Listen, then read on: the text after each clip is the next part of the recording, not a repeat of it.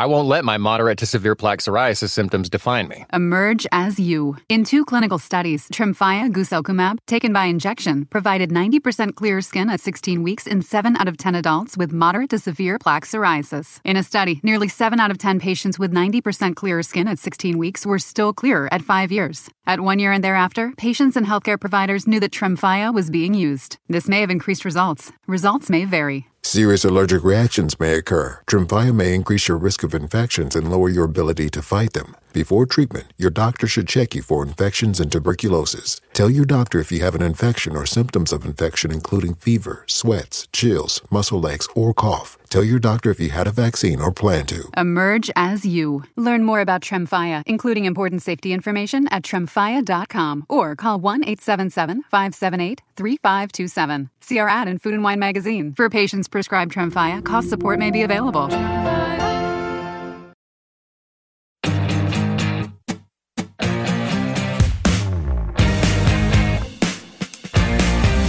Que se llama, eh, también es anónimo y también nos lo mandaron.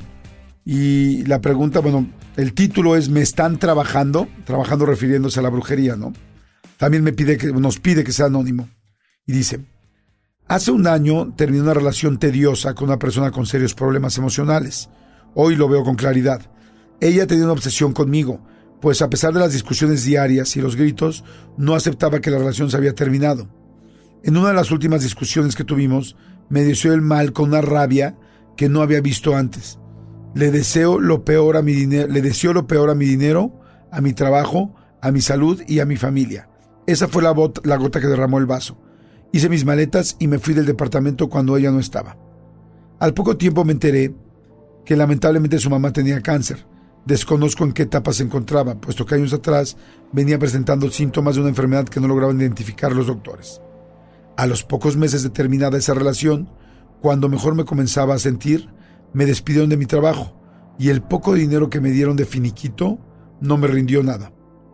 Me puse a buscar trabajo, pero en, ningún lugar me contrataban. Y en el único en el que me dieron una oportunidad fue clausurado a las dos semanas. Uy, uy, suena fuerte. Dice, en ese tiempo mi papá comenzó con malestares severos en el estómago y para respirar. Los médicos no tardaron en diagnosticar a mi papá con cáncer. El problema es que los, los, doctores no se ponían de acuerdo si era cáncer de corazón o de pulmón. Decían que era un tipo de cáncer muy raro que no sabían cómo combatir. Cuando se decidieron operarlo del corazón, corroboraron sus sospechas y dijeron que ya solo quedaba darle calidad de vida, pues estaba muy invadido por el cáncer. Mi papá falleció hace unas semanas. Sin buscarlo, me he enterado de que esa persona está logrando todas sus metas. Me, imagino que está hablando de la chica con la que salía, ¿no? Hoy tiene ese trabajo que tanto soñó, su mamá sigue estable y por lo que dicen está mejorando. Yo no logro estabilidad ni laboral, ni económica, ni emocional. A pesar de todo el tiempo que vivimos juntos, jamás vi que estuviera involucrada con cosas esotéricas. Pero me han pasado tantas cosas que no sé si son coincidencias, una mala racha o en realidad estoy siendo víctima de un trabajo de brujería. ¿Ustedes qué piensan? ¿Qué piensas? Que... Uf, uf, está... Ay, esa, esa parte del de, cáncer, o sea, de cómo se puede manifestar una energía negativa en una enfermedad, para mí es de las cosas que más me atemorizan de esto, hablando de la brujería, del ocultismo, de cómo el deseo de una persona por hacerte un mal a ti y luego alcance a tus familiares. O sea, esas son las cosas que a mí sí me dan mucho miedo. O sea, yo pienso en mi familia, pienso en mis papás, en mi hermana, mi pareja, mi hija, o sea, personas, mis amigos, gente que quiero. Y no me gustaría que les pasara algo malo de entrada, y mucho menos algo malo a causa de, de, de mí, ¿sabes? De, de, mí como vínculo para que, para que alguien me quiera castigar, para que alguien me quiera lastimar y hacerme daño, costarle la salud y ese grado de invadir un cuerpo con cáncer. Entonces, sí se me hace fuerte. Una cosa que he pensado mucho es que creo que el plano de las energías eh, converge con el plano de la realidad y que no todo puede ser energía y no todo puede ser este completamente la realidad tangible, ¿no? ¿A qué voy? Es como tener eh, tierra, ¿no? Entonces, tú en, una, en, cierto tipo de tierra tú puedes llegar y decir, aquí en esta macetita yo voy a plantar un árbol de naranjas. Y aunque tú tengas todo el proceso científico, por decirte algo, este, hayas procurado las semillitas de la naranja en su algodoncito y luego las hayas humedecido y ya empezaron los brotes y las estás trasplantando ahora a la tierra. O sea, con todo eso, puede que la tierra no sea fértil, ¿no? Y, y, aunque se te dio en el algodoncito, no va, no va a crecer esa plantita en la maceta. Pero justo porque la tierra no es fértil. Y creo que ese fertilizante que la tierra necesita para que las plantitas se den, mucho tiene que ver con la energía. Entonces, si, si tú en, en el plano energético estás mal, siempre estás como, pues no sé, bajoneado, pesimista, poniendo peros, ¿no? En lugar de decir puedo. O sea, como todas estas cosas, creo que vas fertilizando tu tierra para que en el momento en el que le caiga una semillita de lo malo, sea tierra fértil para que ahí germine. Y la semillita de lo malo, pues son cosas del mundo real, ¿no? Que te vas encontrando gente y empieces a tener ciertas tendencias a, involucrarte en relaciones sentimentales tóxicas, ¿no? Que las llaman, no, no me gusta tanto esa palabra, pero las relaciones tóxicas, este, relaciones laborales donde el jefe es abusivo y tú no ves por tus derechos o no, ¿sabes? siento que es un poco mezclar estas dos partes de, por un lado, la lo energético, eh, le da a, a, tu, a tu cuerpo, a, sí, de alguna manera a, la realidad, le da un campo de tierra fértil en el que pueden abundar las, las hierbas, las hiedras, las cosas malas, como las flores, las cosas bonitas, la buena suerte. Hay gente que de pronto dice, no, es que yo tengo mucha buena suerte, a mí todo me sale bien, ¿no? Y me invitan a todos lados y me la paso chit. Pero creo que tiene que ver justo con que tú estás fertilizando tu tierra energética, tu campo, justo con, con, con esta energía. Y lo, lo que se me hace rudo es, es, que hay otra gente que te puede fertilizar tu campo para que se te dé todo mal. Está fuertísimo y está muy, muy inteligente como lo estás platicando. Muy, muy interesante. Fíjate que yo, a mí algo que me da mucha curiosidad es que mucha gente, si se fijan, dice, yo no creo en brujería, yo no creo en brujería, yo no creo en brujería, no, no, no, no. Pero de repente le empieza a ir mal y mal y mal y de repente llega un momento y dicen, pues me voy a hacer una limpia. Pues ya ni modo, ya me voy a hacer una limpia para ver si alguien me está trabajando. O sea, es como no creo, pero llega un momento donde no hay ninguna otra explicación, que la única explicación a la que podría recurrir es posiblemente esta. Eso lo he escuchado muchas veces. Gente que dicen, pues, no, yo no creo en esto, pero pues de plano me voy a hacer una limpia. Y van y se le están haciendo. O van con algún amigo, le dicen, oye, güey, pues es que hazte una limpia, o esto, aquí está la oportunidad. Ya ves que está en el centro, por ejemplo, de la Ciudad de México, hay calles por donde estás caminando cerca del Templo Mayor y te están haciendo limpias este, en la calle, pues prehispánicas. Y he visto a mucha gente así que dicen, o sea, es, no creo, pero no me niego. O sea, no me niego a intentar esa última opción. Y, y sí se me hace también muy fuerte. Como, eh, por ejemplo, me llama mucho la atención de este relato cuando dice, este, la novia le gritó con una furia que nunca había visto. Y yo sí he visto en peleas energía. Yo creo que todos nos hemos peleado alguna vez muy fuerte con alguien y con una pareja de repente, una energía que dices, esta persona está ya con una furia, ¿me explico? Y, esa furia pues puede, al final, si dicen que las palabras son energías y sabemos que hay tantos estudios de este de eh, física cuántica donde una palabra buena hace y crea ciertos eh, cristales ya en, en, los experimentos, cristales todos simétricos y una palabra mala crea cristales en el congelador, todos asimétricos y molestos. Imagínate una persona con esa furia y con ese enojo eh, diciéndote y maldiciéndote. O sea, y ahora súmale que esa persona conozca de este tipo de brujería, ¿no?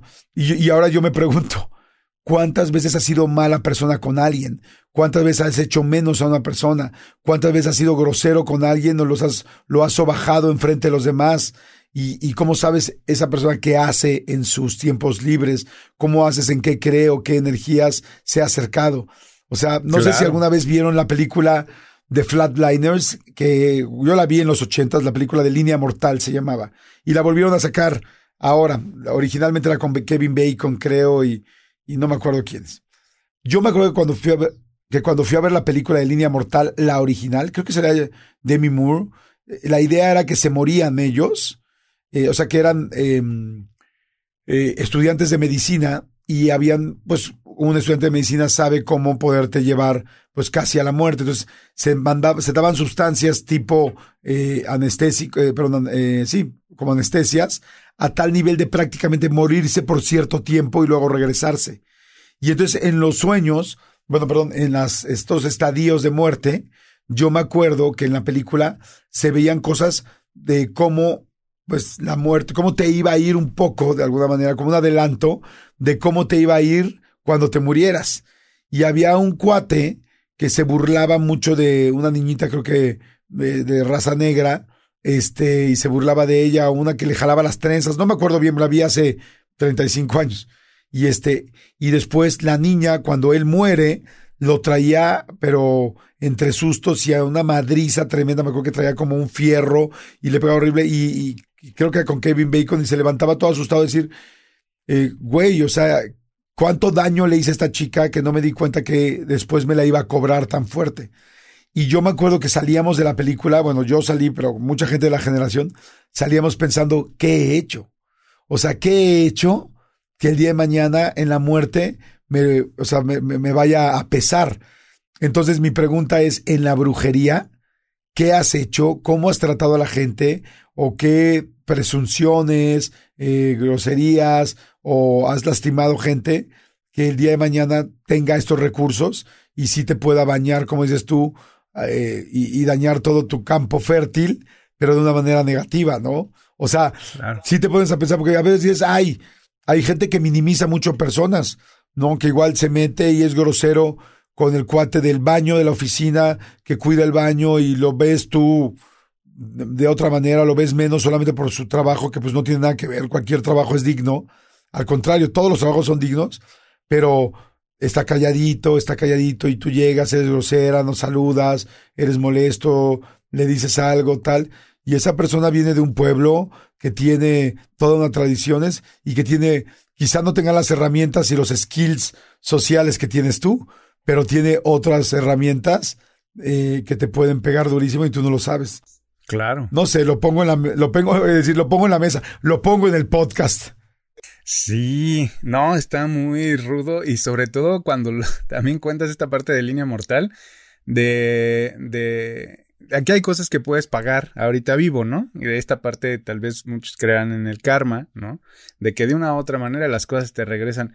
Pero ¿y qué pasa también con la eternidad, ¿no? O sea, vas a estar el resto de, pues, no sé, ya no puedo decir de tu vida, ¿no? El resto de tu muerte viviendo y reviviendo una y otra vez las cosas malas que hiciste en vida y creo que si pasa así, también podría pasar con las cosas buenas. Entonces tal vez sería bonito, de alguna manera, empezar a actuar con base en eso.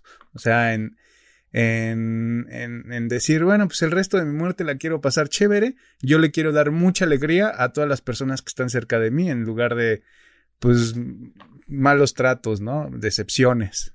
Sí, está, la verdad está cañón, cañón. ¿Qué pasa cuando mueres? Fantástica pregunta porque es importante entenderla. Morir es nacer en el mundo espiritual, abandonando el cuerpo físico y continuando nuestra vida en el plano astral espiritual. El vínculo del amor que tú tienes con esa persona que fallece es eterno. ¿Qué significa? No se corta porque se va al otro lado. Cuando morimos, lo que muere es el cuerpo, la materia. Nuestro espíritu o alma, porque son intercambiables el término, entra en una vibración energética bien alta. Por eso, no importa cuán sea tu creencia religiosa, cuando tú miras a donde están las nubes, dependiendo de tu filosofía, ¿verdad? Tú le puedes llamar cielo, paraíso, eternidad, Shangri-La, el otro lado, el lado espiritual, lo que tú quieras. ¿Por qué? Porque técnicamente ellos están en un lugar que es inalcanzable para nosotros aquí en el plano físico terrenal, porque nuestra frecuencia energética aquí en el plano físico terrenal es baja. El don del medium el don me da la capacidad de subir mi frecuencia energética. Ellos bajan la de ellos. Nos encontramos en el medio y por eso es que se llama medium. Zulema, y todas las, entonces todas las personas, todas las personas que mueren, ¿se pueden comunicar? Pero todas deben o no deben comunicarse. En el otro lado, tú tienes la elección si lo quieres hacer o no lo quieres hacer. Hay espíritus que muy pocas veces en las lecturas no se presentan. ¿Qué significa? Yo no puedo controlar quién se presenta en una lectura con un cliente. Tú no puedes venir a decirme, yo quiero conectarme con mi abuela. ¿Por qué? Porque puede que tu abuela no se quiera comunicar. Yo no puedo forzar al espíritu. Cuando tú vienes a la lectura, tú vienes a escuchar lo que necesitas, no lo que quieres. Entonces, yo no puedo controlar quién se presenta o no. No es tu elección si se quieren comunicar y es la elección de ellos si realmente se quieren comunicar o no contigo. Y porque a lo mejor no se quieren comunicar contigo en ese momento en la lectura, no significa que no se quieren comunicar contigo de por siempre. Es porque hay alguien que es más importante en ese momento, que se presente en el momento de la lectura y que te dé un mensaje que tú realmente necesitas, que no es lo que tú quieres y que en una próxima lectura entonces se presente tu abuela. Es algo que no podemos decir que es predecible. Es, la, la manera en que te, lo, que te puedo decir. Yo no puedo, yo no puedo forzar, yo no puedo predecir. Lo único que yo hago a veces es cuando yo tengo un espíritu que es, eh, vamos a decir, como introvertido, porque la persona era muy callada o introvertida aquí en el plano físico, ¿verdad? Pues lo mismo sucede a veces en el otro lado. Si tengo el espíritu tengo a la, familiar conmigo, obviamente, y ese espíritu está medio callado y no está dando información con la rapidez que debe, entonces ahí yo le pido ayuda a mi equipo espiritual, a my spirit guides, like my father or my grandmother, to help that spirit talk. Mm, pero entonces cuando tú le pides ayuda a alguno de tus familiares, eh, o sea, ¿cómo, ¿cómo ocurre eso? O sea, ¿esto está ocurriendo dentro de ti? Ajá, todo es telepáticamente. Mientras yo estoy teniendo la conversación con el cliente, si tú notas aún en esta entrevista y en los lugares que estoy, mi, yo miro para la derecha, yo miro hacia arriba, yo miro para el lado, porque yo estoy recibiendo a la misma vez todo. Es algo que eh, no puedes ver ahí, pero hay un letrero ahí en neón que dice chiquilupi y es un término, es un nickname, es un apodo que me puso mi esposo, él no sabía que yo era medium y él me dijo que yo era chiquilupi. Lupi viene como, no de loca, pero que algo hay aquí, ¿verdad? Entonces, yo siempre digo que eso era cierto, lo que él pensaba, porque en mi mente, en mi cabeza, están pasando 800 mil cosas a la misma vez y yo estoy teniendo conversaciones y recibiendo información y nadie se da cuenta de lo que está pasando. Yo me estoy comunicando, yo estoy con ese spiritual wifi prendido, you know? So, pasa mucho en mi mente, telepáticamente, todo telepáticamente. Oye, ¿qué tipo de cosas nos pueden decir y cómo nos puede ayudar? O sea, una, pero seguramente mucha gente que está escuchándonos ahorita dice, ok, yo tendría alguien con quien comunicarme, y si me comunicara qué, qué me funcionaría o qué quisiera preguntar, este, ¿qué, qué tipo de cosas dicen. La gente viene donde mí, yo los pongo en three buckets, right? You want, you want to know about your health. You want to know about your finances. You want to know about your love life. You want to know in general about you and your family. Gente viene porque quiere respuestas porque no saben cómo falleció realmente ese ser querido. Específicamente hoy en día estoy viendo muchos casos de COVID. Los familiares no pudieron estar ahí, no estaban presentes. Unos sospechan que no le dieron las medicinas correctas, otros sospechan que lo sobremedicaron. Hay personas que han desaparecido, que no se sabe, que nunca se ha encontrado un cadáver, qué fue lo que pasó, qué fue lo que sucedió. Entonces, hay mucha gente que tiene muchísimas dudas. Hay mucha gente que se culpa a sí mismo, que se siente mal, que están viviendo con dolor, con sufrimiento, con depresión, con angustia, como ustedes no tienen idea. Yo creo que el 98 de las personas que vienen a una lectura conmigo están sufriendo y padeciendo porque no pudieron estar ahí, porque se sienten mal que no pudieron hacer más, porque no pudieron salvar a esa persona. La gente vive con muchos, muchos problemas y energéticamente están muy cargados y todo tiene que ver con eso. Hay gente que quiere saber, realmente mi esposo me quería porque me enteré que luego de que del fallecer que había otra mujer. Eso me pasó la semana pasada en Ciudad México. Pero ya el esposo le había dicho todo en la lectura, cuánto la quería, le pidió perdón, lo que había pasado. Hay gente que quiere saber, ¿me debo de divorciar? ¿No me debo divorciar? ¿Me voy a casar? ¿Voy a tener hijos? Estoy tratando de quedar embarazada y no puedo. Tuve una familia la semana pasada que el niño realmente no está hablando. ¿Qué te pasó? No, ¿Qué pasó? me un susto, pero fue mi gatita. No, no Ah. sé qué susto. Estaba yo tan concentrada que no. ¿Lo, escucharon ustedes o no? No, pero yo te vi la cara, la Ah. gente que está en YouTube, vayan a ver a YouTube la cara de Marta. Dijimos, Madre Santa, ¿qué pasó? Marta, tienes que ir, vete al, búscate el show de Adela Micha. Bueno, lo voy a subir esta semana, si no, el, porque no tengas que ir los 40 minutos. Estoy en el show de Adela Micha en vivo. El, eso fue viernes, lunes estaba con Jordi. Y estoy ja, hablando, tu, tu, y de momento hago, ¡Ah! ¿qué fue eso? Oh my God, un perro, acaba de pasar un perro. ¿De quién es ese perro? Y todo el mundo, aquí no hay ningún perro. No. Ah, no. No, no, no. Aquí sí hay una gatita. Aquí sí hay, aquí está. ¿Y cómo era el perro? Y yo, bueno, era así, es brown, peludito. Y en eso venía, eh, estaba esperando la persona que iba después de, de yo a ser entrevistada. Y ella entra al estudio y dice, ese es mi perro que acaba de fallecer. No, jue- O sea que con las mascotas también, También pueden puedes estar en ver contacto. mascotas. Perros, gatos, caballos, vacas, peces, que no me he conectado. Ah, Oye, Oye, a ver, pero bueno, nada- y hablando de eso, sí. ¿qué pasa con las mascotas cuando mueren? Igual que nosotros. Igual. Pero ahí sí no pueden decir nada, ¿no? Su materia, su materia es lo que muere. Ellos están en el plano espiritual. That's why people say dog heaven. It's true. There's a dog heaven Wow. and a cat heaven and a cow heaven and anything that's animal. Absolutely. Eh, En Ciudad México también la semana pasada conecté a una persona que vino a tener una lectura que ella se acababa de casar, estaba en su luna de miel los que estaban cuidando al perro se descuidaron, salió el perro y mataron al perro. Ay, no. Oh, Ay, qué no. tristeza. No. Y ella no me dijo nada, el perro inmediatamente salió. Yo, mira, yo tengo un perro aquí que me dice que él falleció inesperado, pero él está súper bien. Y ella, ¡Uh! Bueno, ¡Mi perro!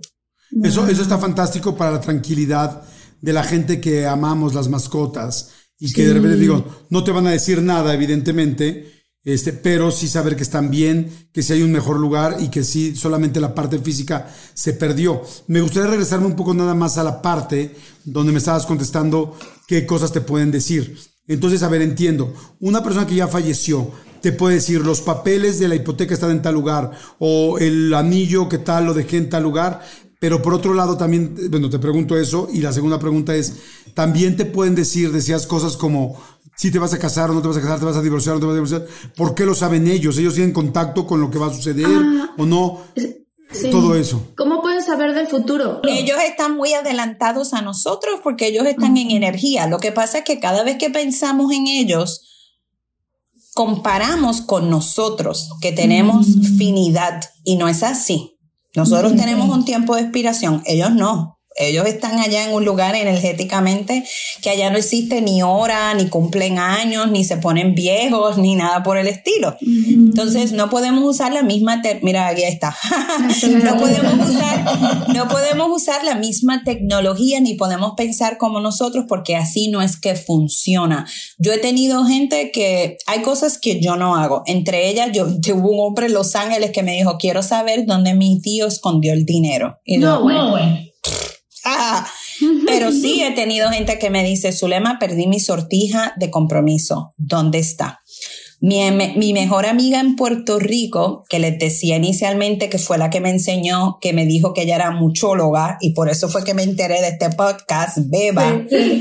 Yo nunca he ido a casa, a, esta, a la casa de ella, porque ella se mudó hace años, yo nunca he ido a su casa y un día hablando por teléfono, ella en Puerto Rico, yo en Nueva York, ella me dice, ay Zulema, se me perdió un disco que es relacionado a algo con la escuela del nene, lo tengo que encontrar y yo le digo, mira, Tú tienes que subir al segundo piso de tu casa y hay un cuarto que tú tienes que está lleno de cajas y de cosas ahí, que tú tienes un revolú.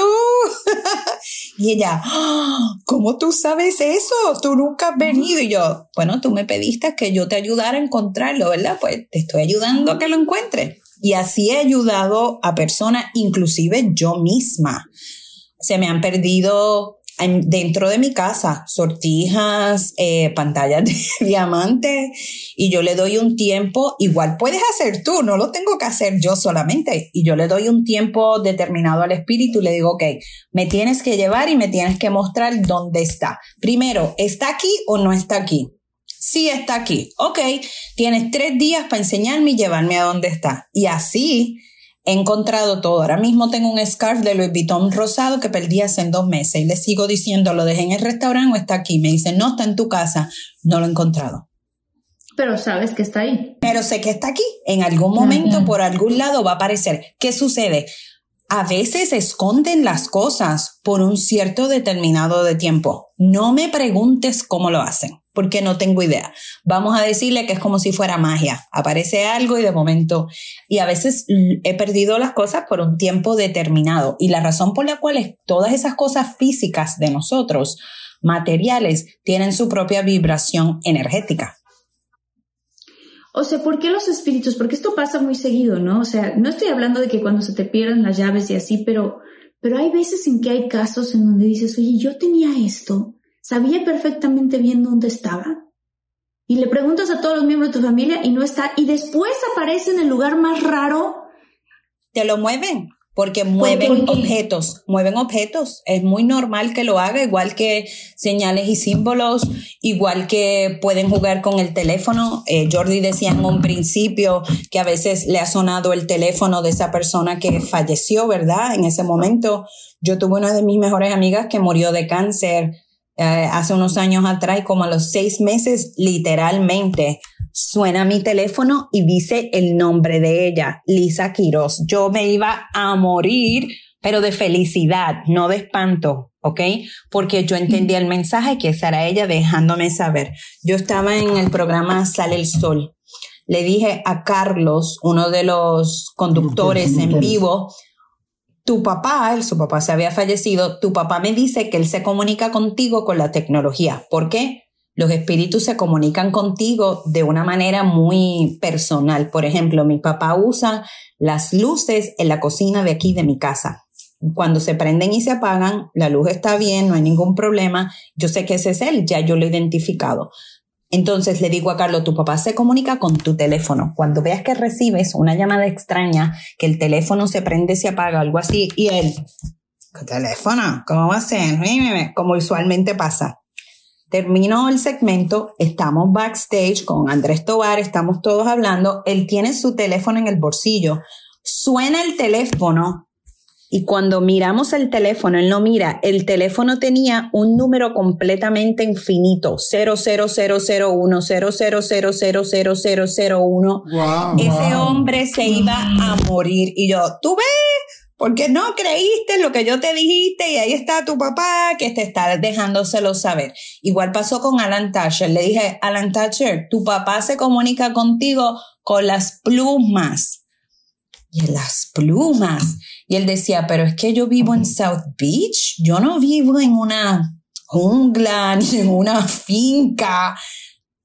Llega a su casa esa tarde, su hija, de cuatro o cinco años en ese momento, tiene un feather en la mano, ya venía del parque de jugar con su nani, tenía un feather y la nena estaba acariciando el feather y diciendo que era su abuelo. Wow. O sea que esas las, digo, cada quien distinto, las palomas, las mariposas, eh, un cierto color, las canciones, a mí me pasa mucho que empiezo a escuchar las canciones. Canciones, penis, canciones, mariposas. A mí los espíritus me dicen de todo, desde estrellas fugaces, eh, a Damaris le dije, tu papá se pone en la entrada y él es el que está jugando con la cerradura de tu puerta. Y ella, pero es que me pasa todo el tiempo, a veces no puedo entrar a mi casa, pero es la llave correcta. Y yo, tu papá. que juega con la cerradura de la llave. ¿Qué te quieren decir cuando hay, por ejemplo, yo sé que es muy difícil hacer un mensaje genérico, pero a mí me ha pasado, ¿no? Mi mamá le encantaban las mariposas y cuando fallece empiezo a ver mariposas por todos lados. Este, ¿qué es lo que te quieren decir normalmente cuando es algo, pues, así? Lo que te quieren decir es, estoy contigo, te estoy viendo. I'm here, hello, I'm here. ¿Por qué? Porque ellos en el otro lado lo que quieren es darte los, esas señales y esos, esos símbolos para que sepan que ellos te están cuidando, guiando, protegiendo, porque el trabajo de ellos, trabajo, ¿verdad? En el otro lado es vivir tu vida a través de tus propios ojos, para que tú no dudes de la presencia de ellos en tu vida, porque todo el mundo tiende a dudar. Estarán conmigo, me cuidarán, sabrán lo que está pasando en mi vida, saben cómo están mis hijos, cómo estarán orgullosos de mí, de lo que estoy haciendo en mi trabajo. Y por eso te dan todas esas señales y eso es símbolo. Igualmente te pueden decir, lo estás haciendo bien y a veces te pueden decir, ah, ah, no lo estás haciendo bien. Hay otra teoría tal cual de la, de la conspiración que habla de cómo en, en la Segunda Guerra Mundial Hitler estaba desarrollando tecnología antigravedad y que habían como dos guerras ocurriendo, o sea, una detengan a estos tipos porque van a dominar el mundo efectivamente con todas las cosas horrendas que, que, que, estaban haciendo y al mismo tiempo es apoderémonos de la tecnología que este hombre está desarrollando. Él estaba súper clavado con todo lo que tiene que ver con el poder mental y la antigravedad. Y la teoría que hay, que después ya ha sido comprobada, es que los científicos que estaban trabajando en este, pues, en el gobierno de Hitler, para poder, ¿cómo se dice esto? Para poder descifrar la clave de la antigravedad y al mismo tiempo los científicos que estaban trabajando con todos los poderes este, psíquicos de los humanos fueron eh, recolectados por los Estados Unidos, eh, no se les sentenció y se les trajo a acá a continuar sus trabajos en, un proyecto que originalmente, y de hecho en la película Oppenheimer creo que lo menciona en algún punto el proyecto Manhattan, que se los traen para acá, que después se convirtió, empezaron a abrir otros proyectos al mismo tiempo, está el proyecto Manhattan, el proyecto este, Filadelfia, el proyecto Paperclip y el proyecto MK Ultra. Entonces, digamos que en esa teoría está que muchos de los ovnis que estamos viendo ahora, la, no todos, pero la gran mayoría, son ovnis que son piloteados por nosotros mismos. Y aquí te da una teoría. ¡Wow! ¿Cómo, cómo, cómo? Ahí sí me, me sacaste de onda, a ver cómo. Ahí te va. El gobierno, el gobierno que se le dice el gobierno secreto de Estados Unidos, em, gana Estados Unidos la guerra, la Segunda Guerra Mundial.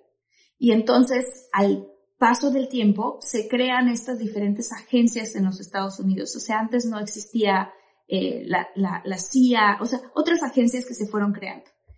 Estas agencias que se fueron creando en Estados Unidos fueron para compartamentalizar la información porque el espionaje con Rusia estaba muy fuerte. Entonces tenían que hacer diferentes filtros de compartamentalización para que nadie les robara la información, o sea, puede ser una guerra de la información.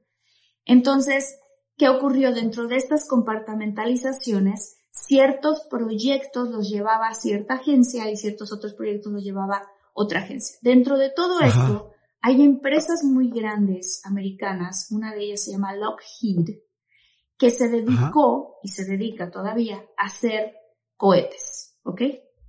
okay. Los cohetes, los, todos los cohetes que Los que llegan al espacio, los que se impulsan. Al espacio, etcétera, etcétera. Se supone, porque esta es una teoría, que, que hubo ciertos aterrizajes que se hicieron a propósito, que se forzaron o que se... Eh, ciertos choques de, naves que se vieron, que chocaron en el planeta Tierra y que estas compañías secretas fueron y retractaron, o sea, tomaron esas naves, tomaron la tecnología y la hicieron en reversa. O sea, es decir, ¿Cómo lograron esta gente la antigravedad? Bueno, pues ahí te vas científicos, nosotros recuperamos esta nave extraterrestre, encárgate tú averiguar cómo funciona, literalmente.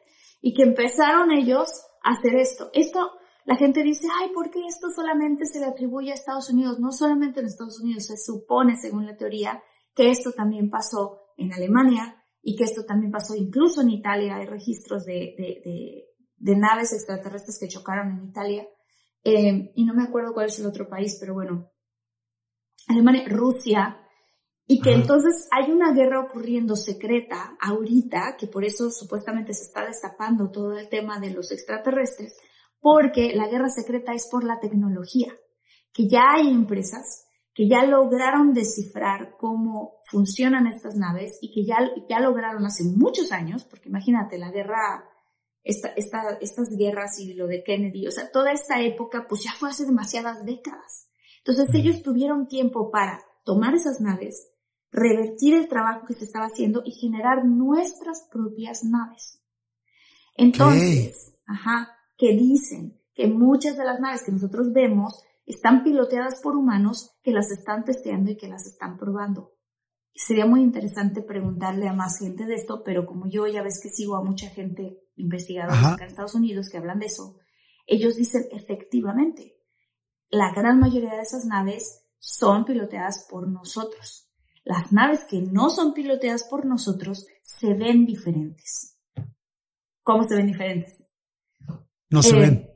I won't let my moderate to severe plaque psoriasis symptoms define me. Emerge as you. In two clinical studies, Tremfya guselkumab, taken by injection, provided 90% clearer skin at 16 weeks in 7 out of 10 adults with moderate to severe plaque psoriasis. In a study, nearly 7 out of 10 patients with 90% clearer skin at 16 weeks were still clearer at 5 years. At 1 year and thereafter, patients and healthcare providers knew that Tremfya was being used. This may have increased results. Results may vary. Serious allergic reactions may occur. Tremfya may increase your risk of infections and lower your ability to fight them. Before treatment, your doctor should check you for infections and tuberculosis. Tell your doctor if you have an infection or symptoms of infection, including fever, sweats, chills, muscle aches, or cough. Tell your doctor if you had a vaccine or plan to. Emerge as you. Learn more about Tremfya, including important safety information at tremfya.com or call 1 877 578 3527. See our ad in Food and Wine magazine. For patients prescribed Tremfya, cost support may be available.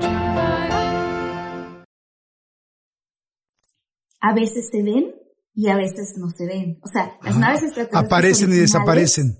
Aparecen y desaparecen. Tienen esta cosa de como de metamorfosis muy extraña. La gente lo puede buscar Ajá. en YouTube. Hay unas naves rarísimas que parecieran como, pues como que brillan, pero al mismo tiempo se ven como si fueran hologramas, pero no.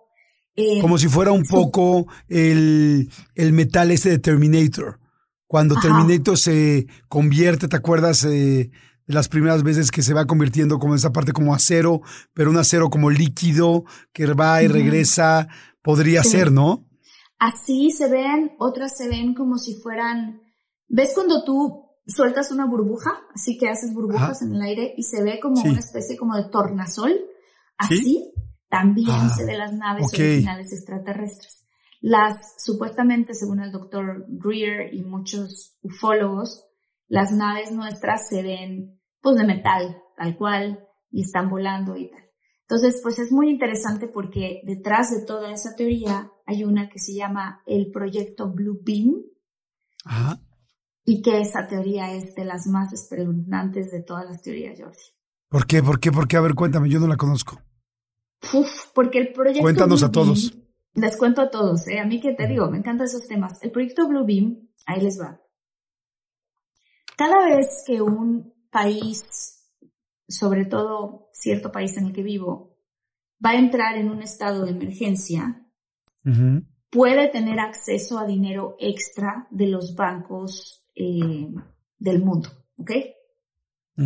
Entonces, por ejemplo, vino la crisis de las Torres Gemelas, ah, ¿no? Justo al mismo tiempo que la moneda estadounidense estaba a punto de crashear, llega esta crisis y se puede tener acceso a estos fondos de reserva porque se declara al país con un estado de emergencia.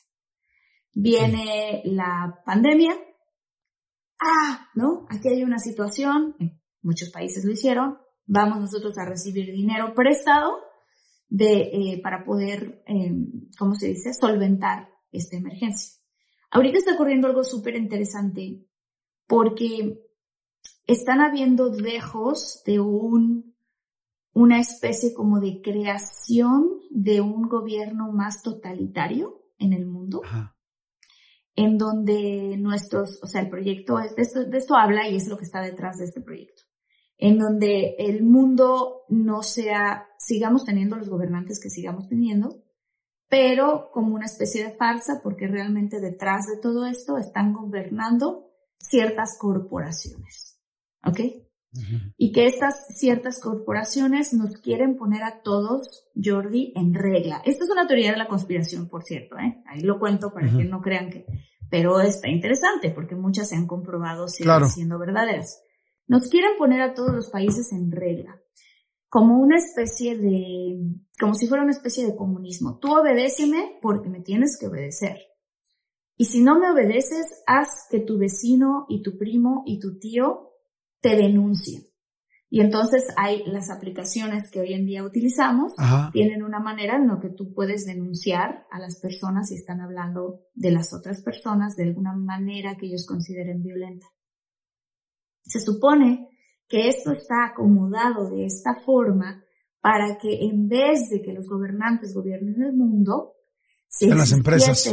una nueva pandemia, se crea una especie de acuerdo mundial eh, a través de la Organización de las Naciones Unidas, en donde ellas son, la Organización de las Naciones Unidas, la que pasan las leyes globales. ¿Ok? Hoy en día si existe otra pandemia, la Organización de las Naciones Unidas ya está firmando al día de hoy, que estamos hablando tú y yo, un montón de acuerdo con un montón de países para que todos los países a fuerzas reaccionen como reaccionó Estados Unidos, como reaccionó Australia, como reaccionó Inglaterra. O sea, encierro China, encierros completamente absolutos.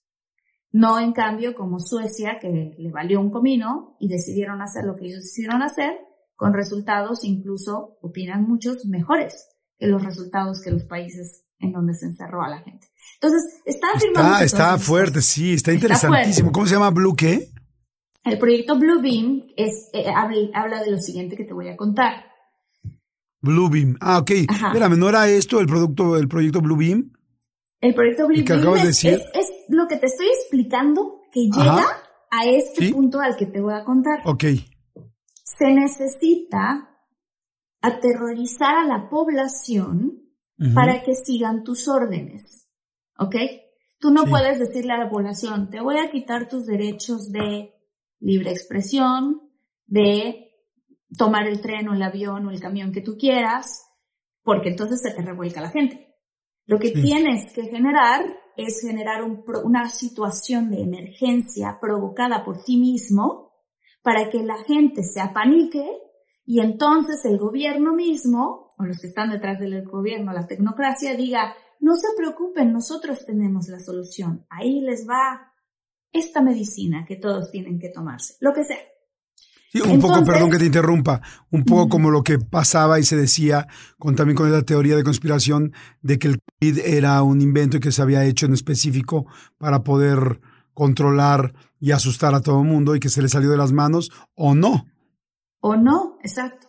o sea, son teorías de la conspiración, pero en aquella época, en plena pandemia, salió la teoría de conspiración de que esta cosa, este bicho surgió de un, de un laboratorio, de hecho, en esta ciudad china y que ocurrió, todo el mundo lo tachó como teoría de conspiración. Ahora, dos años después, ya está comprobado que en efecto sí salió de un laboratorio y no de una persona que se comió un murciélago. Es parecido, así de parecido. Aterrorizar a la población para que entonces la población diga, no sabemos qué hacer, tenemos miedo, y entonces los mismos que generaron el terror digan, así les va, como van a ordenarse todos, porque esta es la nueva ley que quiero implementar. Así. Entonces, este es el proyecto Bluebeam. Entonces, su máximo apogeo del proyecto Bluebeam es que ellos van a simular un ataque alienígena para que todo el planeta se una bajo un solo gobierno dirigido por la Organización de las Naciones Unidas y acepte lo que se les hinche la gana a ellos decir que tenemos que hacer. Entonces, de eso se trata. Y es un proyecto que tiene diferentes pasos que van a ir escalando hasta sonaría, a ese punto. Sonaría que el primer paso, no sé si el primero, segundo, tercero, en qué paso estamos, es el paso que estamos viendo en Estados Unidos, donde el Pentágono ya aceptó, donde los de la Armada ya dijeron, donde esa persona que está en el Congreso está diciendo todo lo que ya tienen, como para decir que todos creamos, porque digo, ahora sí, por primera vez en la historia de la humanidad, la gente está diciendo, o sea, sí, existen los extraterrestres. Y podrás entonces el primer paso para este proyecto Blue Beam. ¡Oh! Suena tremendo porque sí hace mucha lógica. O sea, es como, porque yo también dije, decía, ¿por qué ahorita? ¿Por qué en ese momento? ¿Por qué tantos años? ¿Por qué? Porque además no es solamente esta última persona que hizo las declaraciones, sino son los pilotos, pero es el Pentágono. Pero, o sea, o sea, llevan un año y medio Estados Unidos sacando estas noticias, ¿no? Es, eh, ahora sí que efectivamente, yo tal cual, tal cual. Entonces está muy interesante porque este proyecto lo que quiere nuevamente, o sea, la pregunta que tú haces es la que yo invito a todos los muchólogos que se lo hagan. Si ya habíamos oído hablar del fenómeno ovni, si tenemos nosotros una persona como Jaime Maussan que ha recolectado una cantidad muy grande de evidencias, eh, otras personas en Estados Unidos también ya lo han hecho, ¿por qué decidieron en lo que le llaman acá en Estados Unidos el mainstream media, o sea, los canales abiertos, y no solamente en YouTube, sacar este tipo de información, la pregunta no es, oh, wow, qué novedad, la pregunta es ¿por qué ahorita? ¿Y qué hay detrás de esto? Porque nadie, como decimos en nuestros países, no dan pasos sin guarache, ¿no? Entonces, ¿qué realmente... ¡Ay, está interesantísimo! Para ser muy concreto en esa parte, es, hay un mal y quién es el mal. El mal es el demonio, así le hemos puesto, Lucifer, el diablo, eh, las energías negativas. O sea, si aquí hay un bien eh, que, ubicamos como Dios, ¿quién es el mal y realmente existe? Fíjate, fíjense que les voy, a, les voy a comentar algo de interesantísimo que nosotros nos tocó investigar justo antes de entrar al año 1999. Es una fecha específicamente importante para los extremistas religiosos, así como también para los extremistas antirreligiosos. ¿Qué fecha dijiste, perdón? 1999. Se dice que este, este año nació la bestia. Se ha tenido cronológicamente en ciertas épocas de la historia del mundo ciertos datos precisos, precisos donde hay fechas donde se cree o se dice que nace una nueva bestia. La nueva bestia es la contra justamente de, ese Dios religioso, de ese Dios este, sincrético, de ese Dios que es benevolente y que es omnipotente, sale la contra, siempre. Mucho se creía acerca de, hablando un poquito en el contexto religioso, Jordi Marta, hablando de las profecías de Malaquías, ¿no? Malaquías eh, hacía referencia hacia que estaba dentro del Vaticano el, nuevo, el nuevo, la nueva bestia, ¿no? El nuevo anticristo que le llaman, ¿no? Y, se habló también, y, fue muy exacto en, los eh, pontífices que hubo o que están habiendo dentro del, ámbito del, Vaticano, y sí determinó con exactitud quiénes eran, qué representaban y qué eran, ¿no? Sin embargo, no estaba ahí específicamente la bestia. Por ejemplo, muchos hablaban de Ratzinger, era la posible bestia que estaba dentro del Vaticano, ¿no? Y, pues la representación de Malaquías es que era el Papa Negro y no era un contexto. Acuérdense que las profecías, todos los profetas hablan en metáforas. Lo mismo hizo Nostradamus y yo, y, este. Ay, se me olvidaron algunos otros nombres de otros profetas muy prominentes. Pero bueno, Nostradamus es el referente que todo mundo yo creo conoce o ha escuchado. Siempre hablaba en metáforas, bueno, hacía cuartillas de metáforas, nunca te decía, ah, esto va a pasar en 1900 tal, no, te decía, el rey sol combinado con ciertos, eh, no sé, bosques nublados, te hablaba de metáforas.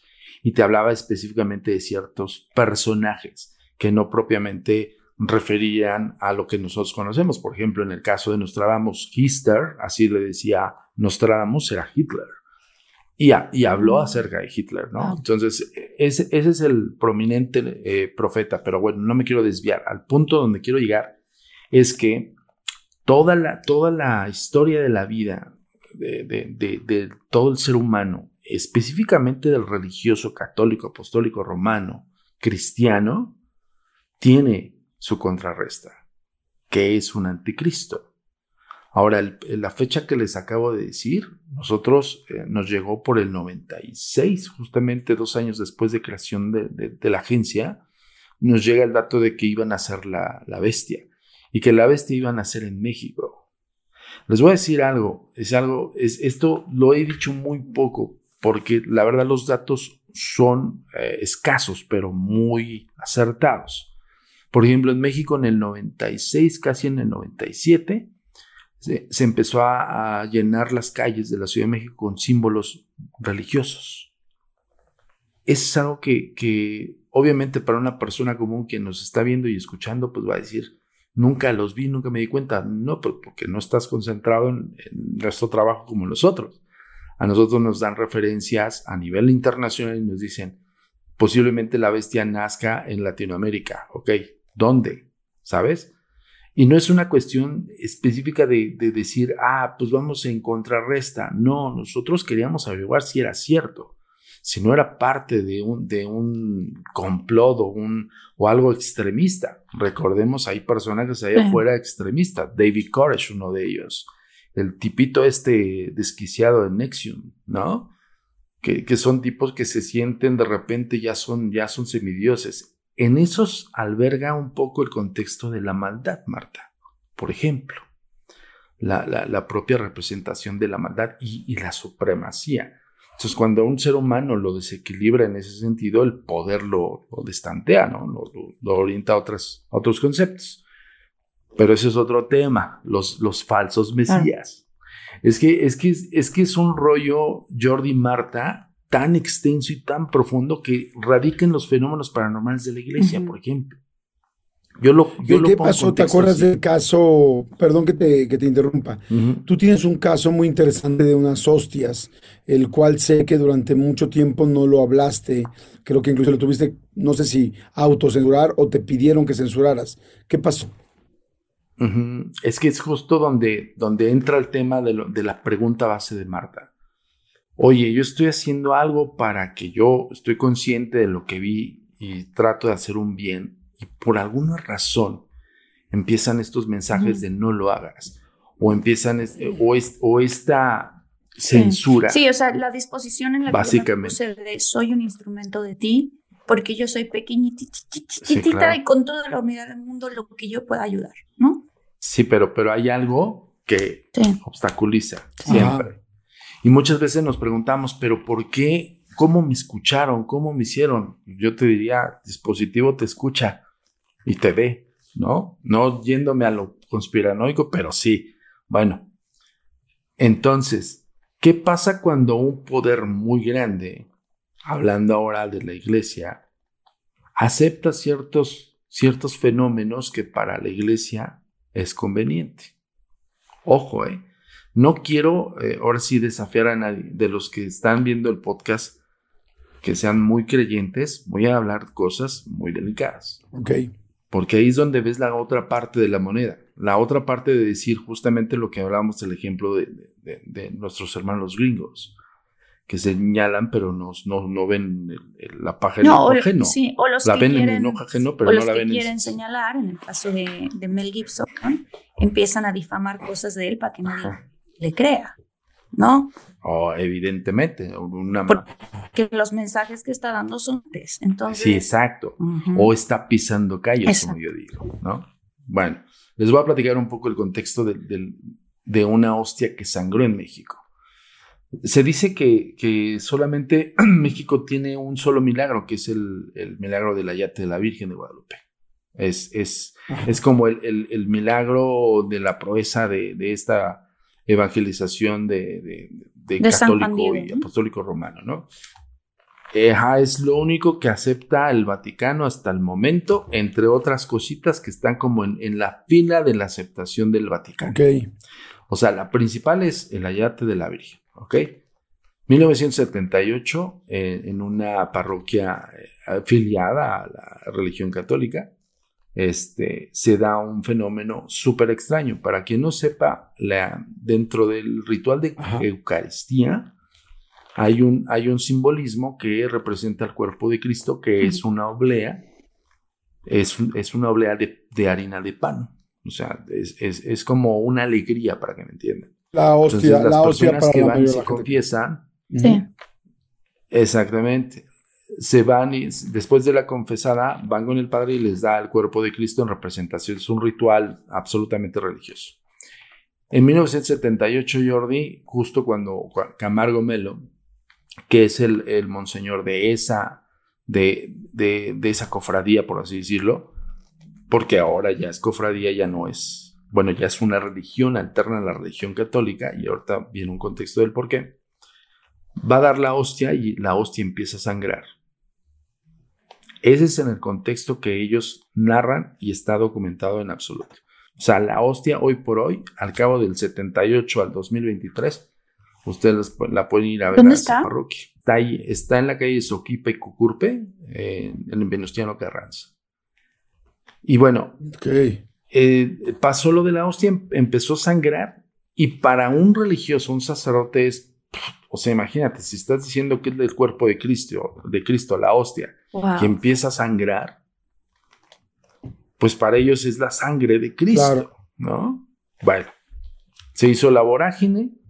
El padre siempre hay un ritual para todas las hostias que no se ocupan, las destruyen en agua, porque al final de días les digo que son obleas muy, muy delgaditas que incluso se te deshacen en la boca. Quien ha probado Eucaristía. Pero bueno, este, este padre la, la puso con las otras. O sea, para este padre era sangró, todos lo vieron, padrísimo. Entonces, no se le ocurrió guardarla para, pues, para ir al Vaticano y todo eso. No, la puso en agua. Y la gran diferencia es que esta, esta hostia Wow. no se destruye, No se disuelve. no como las otras Wow. no se disuelve. O sea, pasa de no solamente de la impresión del sangrado que todos lo vieron y él. La, la mete a la- al ritual de agua que para que se destruya naturalmente y no se destruye. Y sin embargo sigue sangrando. Entonces dijo él, esto sí es un milagro que se tiene que visibilizar.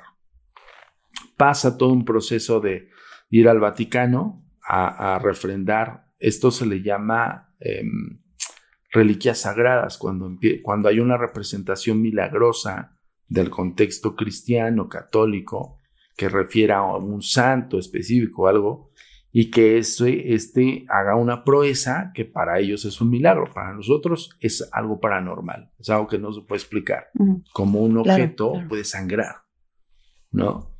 Bueno, dentro de todo el contexto, cuando llega al Vaticano, lo recibe Juan Pablo II en ese entonces.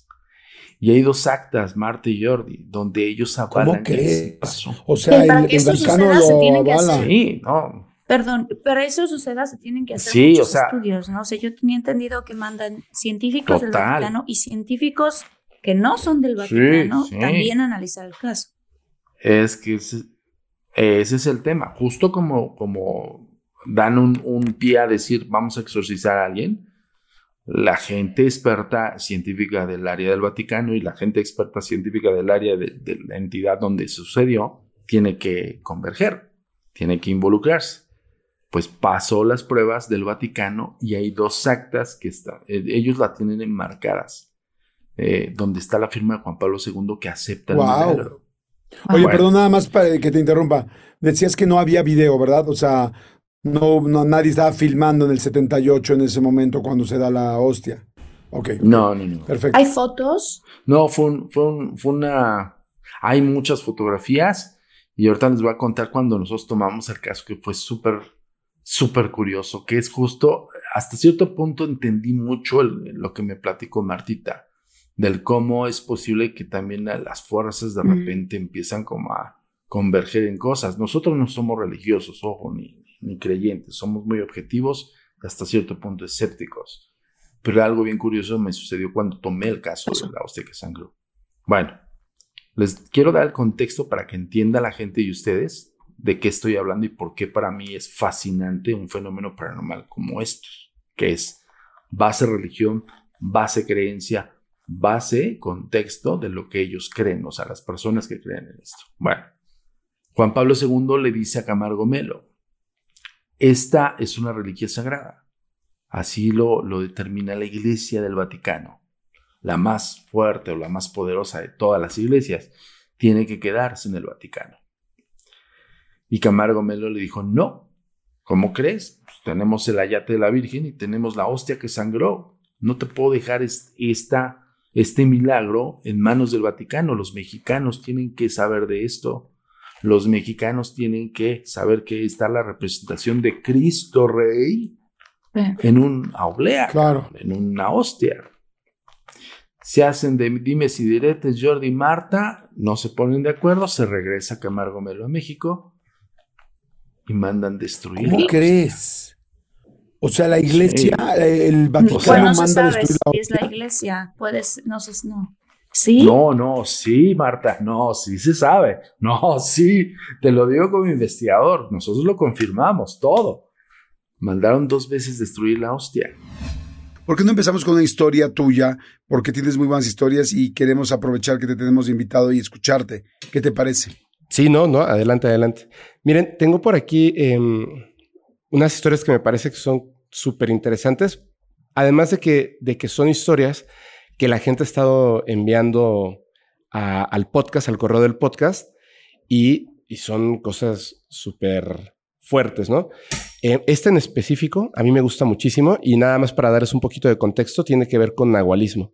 Esto ocurre uh. en, San Luis Potosí, en México, aquí en México, en 1967. La persona que me manda esta historia se llama Jacqueline Martínez y es la historia que experimentó en carne propia su tía. La historia comienza cuando ella tiene, la tía, tiene ocho años y dice así, vivíamos en un ejido un poco lejos de la ciudad. Soy la tercera hija después de tres hermanos. Mi madre, una mujer amorosa y cariñosa de día, era nahual de noche. Cada cierto día del mes, mi madre me pedía la acompañar a traer leña al monte. Caminábamos un largo camino. Recuerdo que ella siempre me mandaba al frente mientras ella caminaba detrás de mí, observándome, sin quitarme la mirada. Siempre, justo antes de llegar a donde atravesábamos un arroyo, me comenzaba a dar temperatura.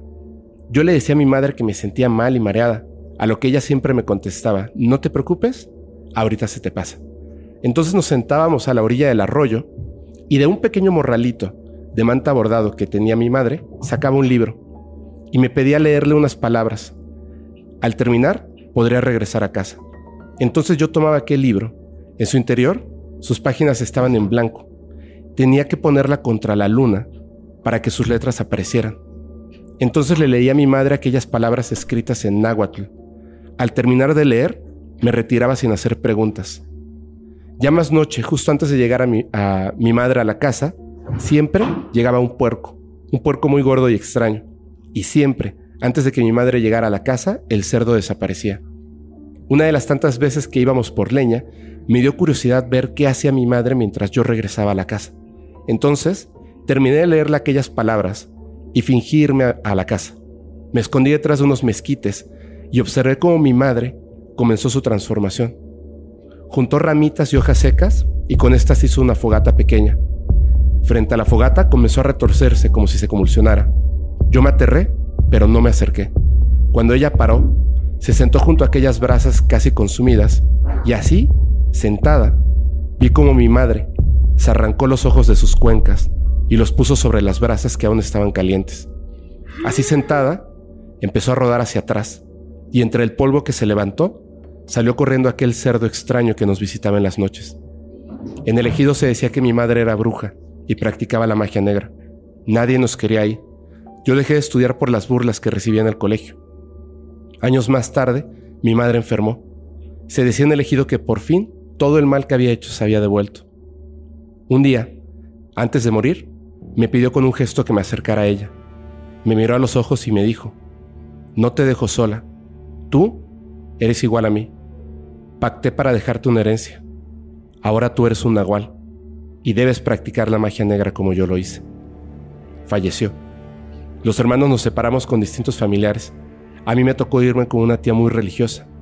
Ella me inculcó el camino de Dios hasta que cosas raras comenzaron a sucederme. I won't let my moderate to severe plaque psoriasis symptoms define me. Emerge as you. In two clinical studies, Tremfya guselkumab, taken by injection, provided 90% clearer skin at 16 weeks in 7 out of 10 adults with moderate to severe plaque psoriasis. In a study, nearly 7 out of 10 patients with 90% clearer skin at 16 weeks were still clearer at 5 years. At 1 year and thereafter, patients and healthcare providers knew that Tremfya was being used. This may have increased results. Results may vary. Serious allergic reactions may occur. Tremfya may increase your risk of infections and lower your ability to fight them. Before treatment, your doctor should check you for infections and tuberculosis. Tell your doctor if you have an infection or symptoms of infection, including fever, sweats, chills, muscle aches, or cough. Tell your doctor if you had a vaccine or plan to. Emerge as you. Learn more about Tremfya, including important safety information at tremfya.com or call 1 877 578 3527. See our ad in Food and Wine magazine. For patients prescribed Tremfya, cost support may be available.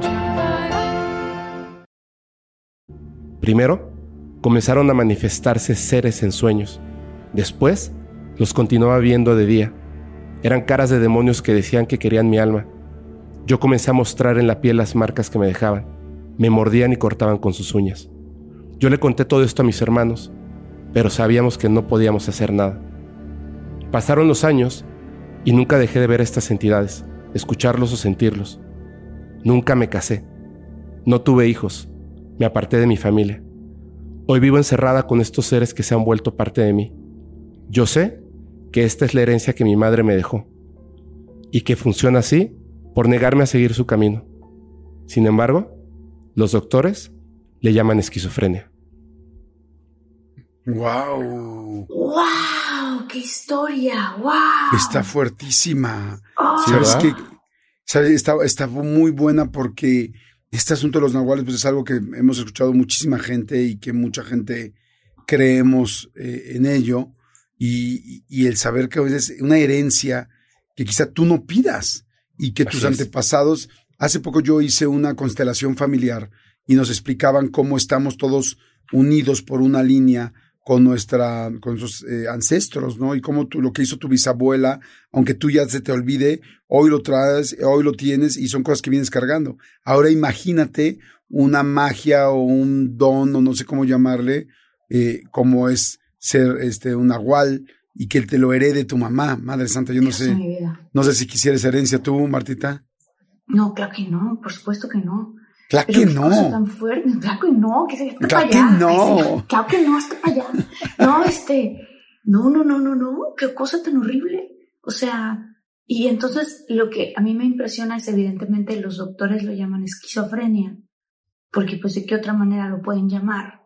Pero sí hay muchas historias de este tipo de los nahuales. ¿Te acuerdas que hablábamos, Jordi, con Fer Broca? Y que Fer Broca estudió con los chamanes en, me parece que fue Chiapas. Ajá, sí, sí. Era Chiapas, ¿no? Y entonces yo le pregunté, ya que terminamos el episodio, le dije, oye, Fer, ¿y esto del, de que se transforman en otros, en animales y estas cosas existe? Y dice, claro que sí. Dice, ¿qué? O sea, ¿qué, qué, qué, cómo, o sea, ¿qué, a qué niveles energéticos te tienes que mover para literalmente empezar a cambiar la materia y convertirte en otra cosa que se vea ante los demás como otro ser, Claro. o como un animal, pues.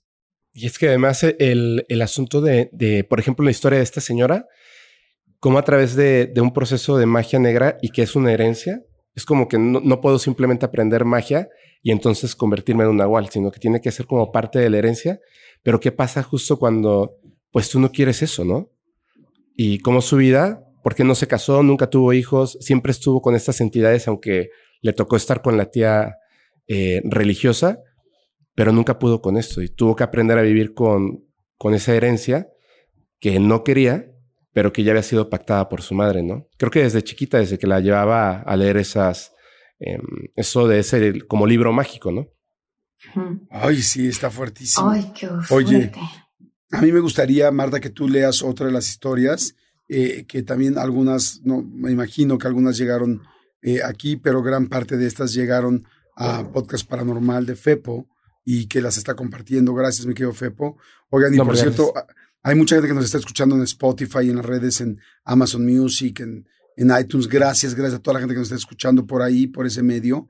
y gracias a la gente de Pitaya, que es nuestra casa productora y networking de allá de Estados Unidos. Este, pero bueno, la gente que nos pueda ver en YouTube, véanos por favor y díganme algo y comenten en YouTube y a ver, no sé tú qué opinas, Marta. Yo siento que Fepo y yo nos parecemos mucho. Siento que Fepo se parece muchísimo a cuando yo era más chavito. Pero ves que Fepo es más joven y es más delgado. Tiene la cara más delgada. Pero ahorita hasta me quité los lentes para que se vayan a YouTube y me vean. Dime, ¿tú no ves que nos parecemos? Mira, sí, ve, podrían parecer familiares, podrían parecer familiares. Somos como de la misma que ver isla. una foto tuya de la edad de Fepo para ver, de la misma isla. Somos como de la misma isla, te lo juro que yo lo veo y digo, ay, yo soy, yo soy Fepo, Fepo soy yo, nos, me parezco, nos parecemos mucho, creo. Pero bueno, véanlo y pongan los comentarios en YouTube, por favor, que es donde podemos sí, a poner ver, comentarios. que sí se parecen. A ver qué opinan. Y sabes qué, a ver si puedes, mi querido Armandito, poner una foto mía de Chavito y compararla con Fepo en esta parte de YouTube. Porfa, para que. Qué buena idea. Porque, porque sí, sí se ve. Pero bueno, eh, a los que seguimos con el audio, nada más que no están viendo, vamos con las historias. Martita, ¿te arrancas con tu historia? Ah, sí, ahí les va. Esta historia es una historia eh, titulada Alma Amarrada y es enviada por Dana Chan y justamente fue enviada a Fepo. Dice, hola Fepo, te contaré esta historia que le pasó a mi hermano mayor, pero claramente la sufrimos toda la familia. Nosotros somos de Hidalgo, de un pueblo cerca de Tizacuya, Tizayuca. Todo comenzó una tarde. Estaba mi mamá, mi hermano, mi hermana menor y yo. Mi papá se encontraba trabajando. Tenemos la costumbre de rezar el rosario por las noches y ese día no fue la, ex la excepción. Mi mamá le pidió a mi hermano que fuera a la tienda por unos cerillos para poder prender su veladora. La calle donde estaba la tienda no tenía buena iluminación. Era una calle de terracería. No tenía mucho tiempo que mi hermano había salido cuando de repente regresó corriendo. Tocó la puerta desesperadamente. Mi mamá abrió la puerta y lo vi. Mi hermano estaba pálido y llorando. Entre lágrimas le decía a mi mamá que nadie le iba a creer lo que había visto. Cuando iba caminando, a lo lejos de la calle, escuchó a un puerquito que llorando vio que venía corriendo hacia él. De pronto se metió en una casa en construcción, pero cuando el puerquito pasó cerca de mi hermano, lo miró fijamente a los ojos, saltó una trave y se convirtió en un perro enorme y negro que desapareció entre la casa. Esa noche, ay, algo había cambiado en mi hermano. Mi mamá, con mucho miedo, después de escuchar lo que pasó, decidió rezar como siempre. Pasaron los días. Mi hermano ya no era el mismo de antes. Ya no tenía energía, ni ganas de jugar, ni de practicar su deporte favorito. Solo llegaba de la escuela a dormir y cuando mi mamá o yo le hablábamos estaba ido, como si no fuera él. En las noches no podía dormir. Solía levantarse, escuchen la hora, a las 3 de la mañana a caminar por toda la casa. Cuando mi mamá se despertaba para ver qué tenía, mi hermano le decía que no lo dejaban dormir y la única manera de que pudiera conciliar el sueño era durmiendo con ella. Comenzó a bajar de peso, dejó de comer. Al verlo cada vez peor, mi mamá se preocupó demasiado. Le contó lo sucedido a mi papá y el estado en el que se encontraba mi hermano. Por parte de mi papá, teníamos una tía que curaba de espanto y muchas otras cosas así. Fuimos todos a verla para saber cuál era el mal que lo aquejaba. Cuando llegamos a la casa de mi tía, nos fuimos todos a un cuarto para que así ella pudiera trabajar.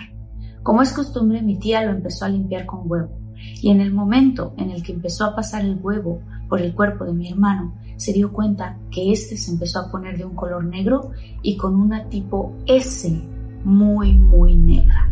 En ese momento mi tía le dijo a mis papás que tenían amarrada el alma de mi hermano. Le pidió a mis papás que fueran a comprar espíritus bebibles y untables para que así pudiera curarlo. Después de una media hora, mi tía acostó a mi hermano en una cama y solamente lo dejó con su ropa interior. Empezó a trabajar. Mi hermana y yo estábamos mirando todo y cómo empezaba a trabajar con rezos y llamándole por su nombre para que su alma volviera. Uf. Lo cubrió con una sábana blanca bordada con una cruz muy grande en el centro y en el momento en que la sábana cubrió a mi hermano, se empezó a retorcer con bastante fuerza. Aquello parecía ser un exorcismo.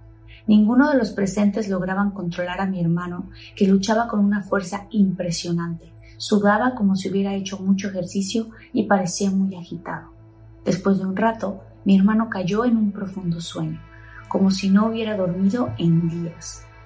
Después de varias horas, mi tía lo despertó y nos dijo que ya había vuelto a su cuerpo. Cuando mi hermano abrió los ojos no sabía dónde estaba.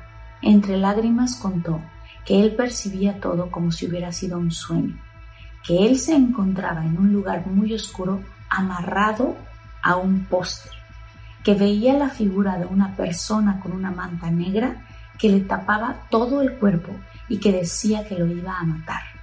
Mi hermano, muerto de miedo, alcanzó a ver a lo lejos una luz blanca, así que hizo un esfuerzo por desamarrarse y cuando lo logró, corrió rápido hacia la luz. Fue en ese momento cuando regresó a su cuerpo y despertó. Mm. ¡Qué fuerte! ¡Qué fuerte! ¿Sabes qué? Que a mí este asunto de que en cualquier momento alguien te pueda, un alma o alguna entidad te pueda poseer y el saber en qué momento o cómo tienes que estar, o sea, cuál es el nivel de vulnerabilidad para que se meta en ti, porque digo, en, inclusive en este mismo podcast entrevistamos a un, a un padre que está autorizado por el Vaticano para hacer exorcismos. ¿Qué crees, Pepo, que sea el por qué o cómo debemos de estar para que, en caso de la gente que crea, cuando algo te puede poseer? Híjole, yo, yo creo que primero hay que buscar mm, ayuda médica. Lo que pasa es que se puede llegar a confundir, ¿no? El, La posesión, digamos, demoníaca con, con alguna enfermedad mental. Entonces creo que lo primero es descartar lo, obvio, que puedan ser cosas médicas, pero siempre hay que dejar, no, no, es, que, no es que sea la posibilidad, porque obviamente no queremos que esto le ocurra a una persona, un ser querido, un amigo, un familiar, por supuesto que no, pero si estamos en, en, el, en el caso de que esa sea una posibilidad, creo que hay que descartar todas las opciones, porque como le pasó a este chico, ¿no? O sea, parecía que estaba más o menos normal se levantaba a las 3 de la mañana, o sea, era totalmente otra persona. Y de repente, eh, en ese como exorcismo más o menos que le hicieron, salvaron su alma. ¿Qué hubiese pasado si no lo hubiesen hecho, no? Quizá hubiese tenido un, este, un final trágico. Y muchas de estas personas, en el caso de los exorcismos, que la gente piensa que es algo que ocurre muy, muy poco, y sin embargo es algo que ocurre pero en gran cantidad, en muchísimos lugares. Por eso es que hay personas como este, este señor que ustedes entrevistaron, em, porque el caso, bueno, estos casos de, posesiones se repiten muchísimo. Algunas son mucho más livianas, ¿no? Que otras, pero se repite mucho. Entonces, el, la parte médica, pues no va a encontrar una respuesta en caso de que sí sea un evento real. Pero aún así, la persona necesita ayuda a mí me daría mucho miedo que llegara a pasar en, mi círculo cercano. Me daría mucho miedo, porque aunque sé hacia dónde tengo que acudir, lo que puede pasar alrededor de todo esto me da mucho miedo. Eso sí me da, me da miedo. A mí también, y también me daría miedo que fuera una cuestión así como lo que estamos hablando, sea una posesión y que, y que entonces lo lleven a los doctores y los doctores a esa persona le empiecen a dar químicos sí. y tratamientos y cosas que dices, no, pero espérate, ahora ya sí estás alterando su, su mente, ¿no? O sea, eh, eh, qué, qué difícil. Sí, yo por ejemplo digo, quizá me voy a ir a lo más básico de la historia, pero yo en toda mi vida, yo por ejemplo, yo nunca en la vida jugué Ouija. O sea, a mí cuando decían los niños en la escuela, hasta que había una Ouija, ya saben, de estas Monte Carlo o no sé, de estas marcas comerciales de, de juegos de mesa, y decían, vamos a jugar Ouija, y yo no, nunca jugué Ouija, inclusive cuando ha venido expertos a mi programa de radio o algo así, este, que vienen a hablar de algo paranormal y han llevado algún objeto paranormal, ya ven que cuando que hay objetos que sí, pues dicen que, que, están embrujados, digo por decirlo de una manera coloquial, o que tienen esta energía, que han llevado algo, inclusive un péndulos o cualquier cosa que yo sienta que tiene cercanía con entrar a una puerta a otra dimensión, yo nunca le he jugado ni he tocado. Ni, siquiera lo toco. No, a mí, a mí sí me da realmente más que miedo, bueno, miedo evidentemente, pero arriba del miedo mucho respeto y mucho cuidado. O sea, yo digo, porque sí sé, inclusive hay un, ya ven esta película, la de la muñeca, ¿cómo se llama Anabel? Que la muñeca realmente existe y que hay un museo personal de una familia que tiene la muñeca y que tienen varias cosas y que la tienen bajo llave. O sea, la verdad es que yo, mira, hasta sentí, se me pusieron los pelos de punta. Mm, o sea, yo siento que esas cosas yo en lo personal, yo decido en mi persona no acercarme, ¿no? Porque pues nunca sé si hoy yo estaré más vulnerable o no. Hay días que tengo mejores que otros. ¿Y qué tal si me agarran en un día que ando medio chueco? No, no vaya a ser. Pero bueno. La zona en donde yo estaba en la casa, este, pues no era, no, no, estábamos cerca de ningún monte, estábamos muy, muy en el centro, muy cerca del centro de la ciudad. Eh, entonces no había manera de que me llevaran al monte, ¿no? Pero sí, sí he escuchado varias historias, sí es muy bien sabido que que estén, si tú vas al, o sea, sobre todo a los niños que les gusta, que viven cerca de las milpas, que viven cerca de los montes, se les dice, ¿no? Que si ves a eh, personitas con estas características, son aluches, eh, no vayas a jugar con ellos, no les, eh, te van a querer mostrar algo, te van a querer decir, ven, ven aquí, este, vamos a jugar, lo que sea, y no vayas porque te van a perder en el monte, ¿no? O te van a llevar al monte.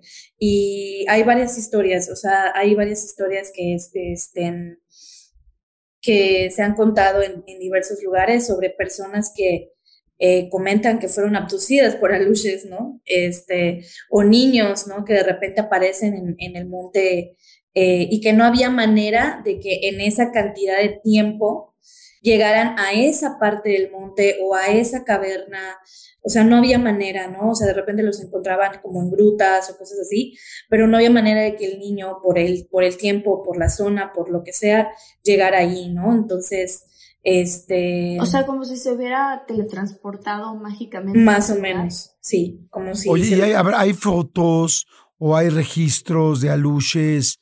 O, porque pues tanta gente ha hablado de esto, que me imagino que alguien de vez en cuando, y más ahora con los celulares, eh, sería fácil tomar una foto de uno. Ahora no sé si se vean, si no se vean, porque yo veo a un niñito con cara de viejito y, Ay, no, y, no, o sea, no sé. Pues es que no siempre son tal cual como visibles. Ellos creo que eligen con quién permitirse ser visibles. Este, a, mí, por ejemplo, ya grande, estoy ya grande, en otra casa, en, cuando ya me independicé, ¿no? Eh, renté un departamento en el centro eh, no se nos perdían todo el tiempo cosas. O sea, si tú quieres saber si hay luces en tu casa, si hay niños, se pierden juguetes, eh, o si hay solo adultos, se pierden llaves, carteras, encendedores, eh, destapadores, cositas así, ¿no? ropas y, todo. Entonces, cuando nosotros, yo vivía en el centro, en esa parte del centro, eh, se nos perdían todo el tiempo cosas, ¿no? Y como yo soy Virgo, este, yo soy muy así como, aquí van mis llaves, aquí va mi cartera, aquí van mis cosas, ¿no? Entonces, este, sé muy bien dónde pongo las cosas. Entonces, hazte cuenta que aparecían en lugares, como comentabas, lo del, lo del, lo del control, ¿no? Que, o sea, aparecía debajo de la cama, o sea, ¿y cómo llegó ahí? ¿Quién lo puso ahí, no? Este, y cosas así nos pasaba, o sea, así me pasaba que de repente aparecían mis cosas en el closet, así como muy, muy adentro del closet. Y yo, ¿cómo llegó ahí? O sea, yo nunca dejo ahí las llaves, ¿no? Entonces fue ahí cuando dije, no, son aluches. O sea, yo sentía, ¿no? Sentía la presencia de ellos.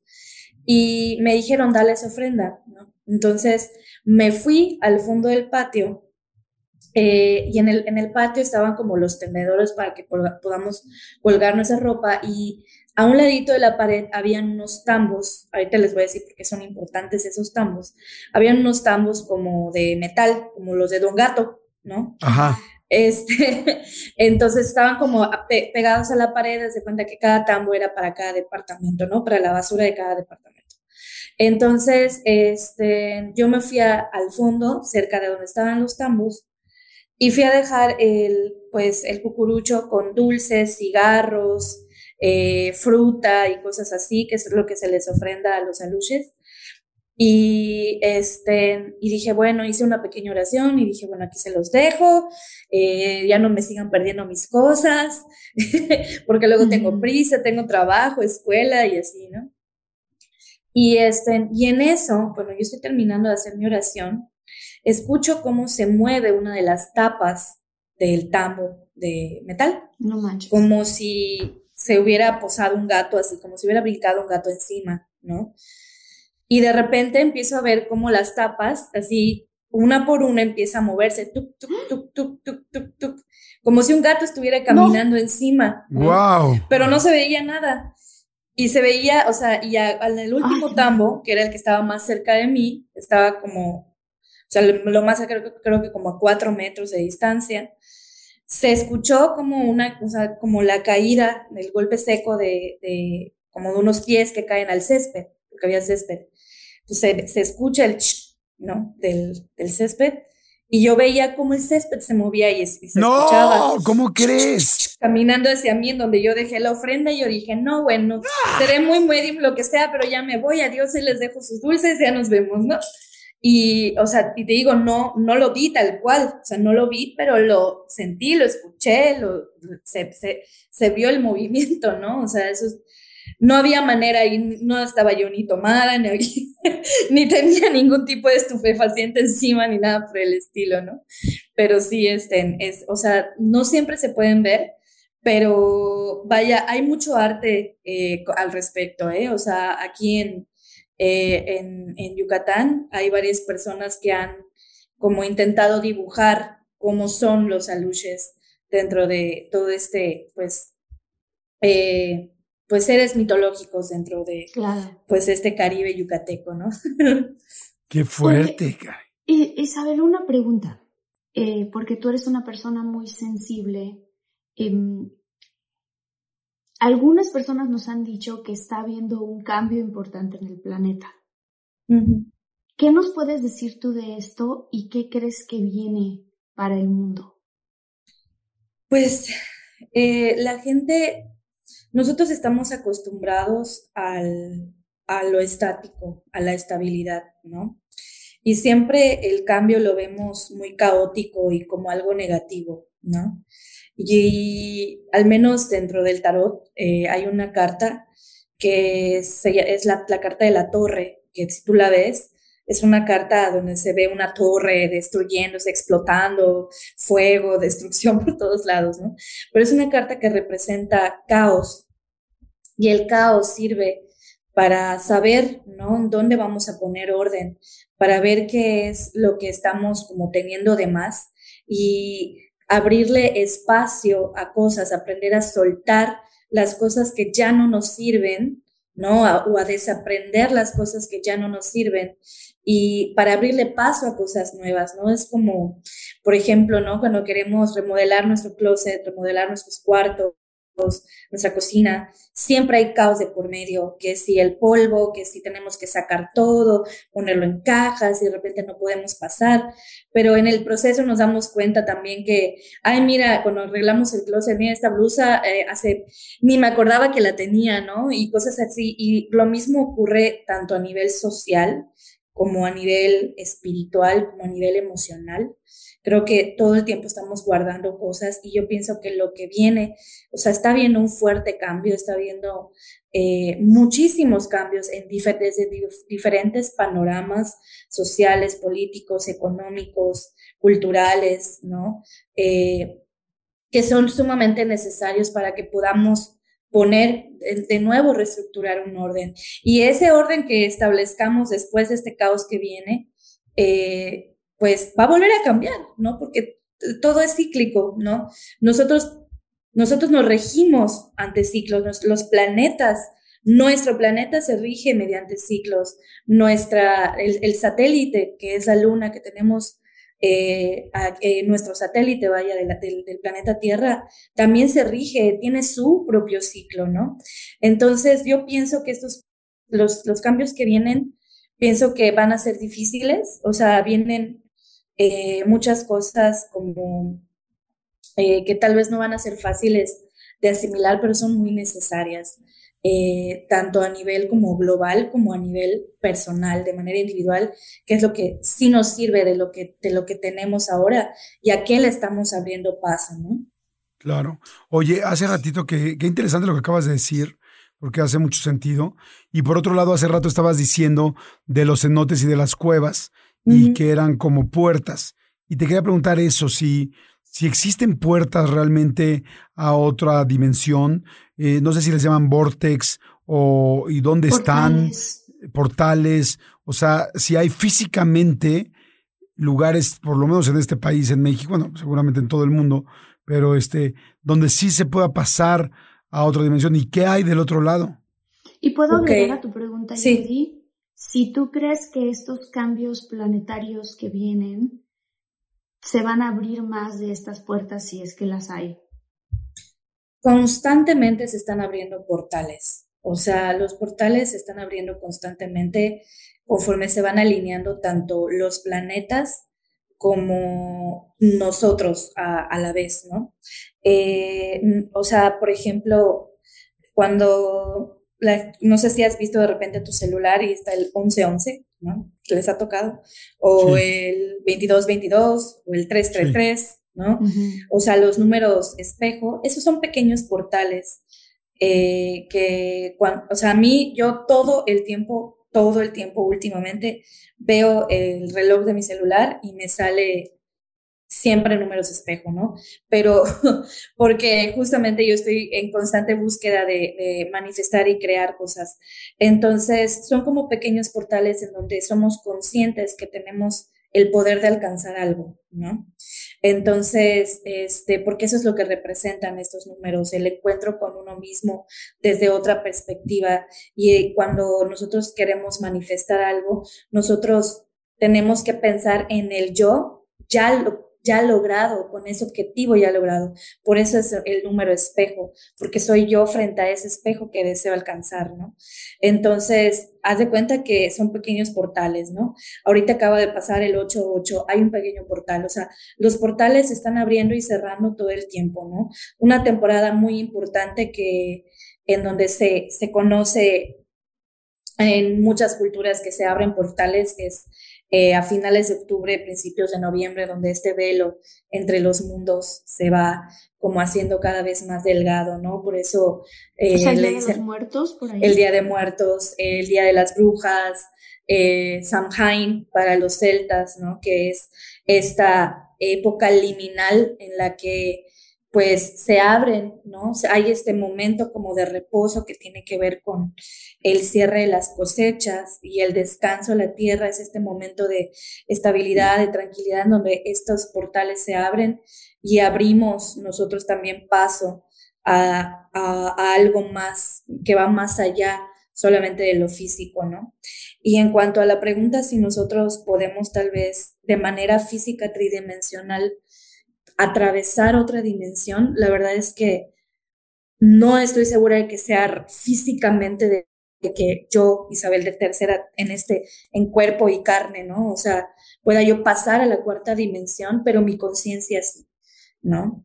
Este, y eh, no estoy muy segura si hay como, por ejemplo, los cenotes, sí, o sea, se les considera como portales en la cultura maya eran como los portales hacia el inframundo y en varios cenotes estratégicos, ¿no? En todos se hacían los rituales o ciertos sacrificios y todo para ofrendar a los dioses del Xibalbá, ¿no? Este, pero todo lo que, donde, con, donde convergen los elementos, los cuatro elementos usualmente, eh, tierra, agua, aire y fuego, está, este, eh, se, puede como convocar o se puede eh, formar un portal, ¿no? Y también mucho tiene que ver, o sea, el manejo del quinto elemento que vendría siendo el espíritu el éter, ¿no? Por eso el pentagrama tiene cinco puntos, porque representa los, los cuatro elementos y el, el espíritu, ¿no? Que es lo que viene a complementar esta parte. Entonces, este, cuando nosotros le, ponemos una intención específica a ese portal, pues depende de cómo estemos vibrando nosotros, es hacia donde nos va a llevar ese portal, ¿no? Si estamos vibrando muy bajo, si estamos todavía con muchas heridas o rencores o cosas así, pues obviamente no vamos a traer cosas de alta vibración y seres de luz, ¿no? Entonces, son, son como, son temas que se abordan también en diferentes lugares, desde diferentes perspectivas, pero pues más o menos es como la respuesta que les puedo dar. ¿Qué quieren, Ay, qué interesante. ¿Qué quieren los espíritus y las almas, o los, no, no sé ni siquiera los espíritus, pero, no, o las almas, esta, estas seres de energía malévola que pueden atravesar ciertos portales, ¿qué es lo que quieren? Pues según lo, lo, el contacto que yo he tenido con, con, ellos, porque sí me he topado con entidades de bajo astral, algunos se les conoce de bajo astral, de baja vibración. Eh, no es que quieran algo, es que tienen que como subsistir. No es, o sea, el, el asunto no es que estén físicamente como tal en nuestra dimensión, ¿no? Sino que de algún modo encontraron un medio para comunicarse, encontraron una grieta para comunicarse y extraer energía. O sea, usualmente extraen energía de las personas o de un lugar. Por ejemplo, cuando hay en un lugar, no sé, ocurren em, eh, desvivimientos muy eh, violentos, se queda en las paredes, en los techos, en el piso, toda esa energía, ¿no? De ese hecho violento. Entonces, hay entidades que se sienten atraídas hacia eso y se alimentan de toda esa energía.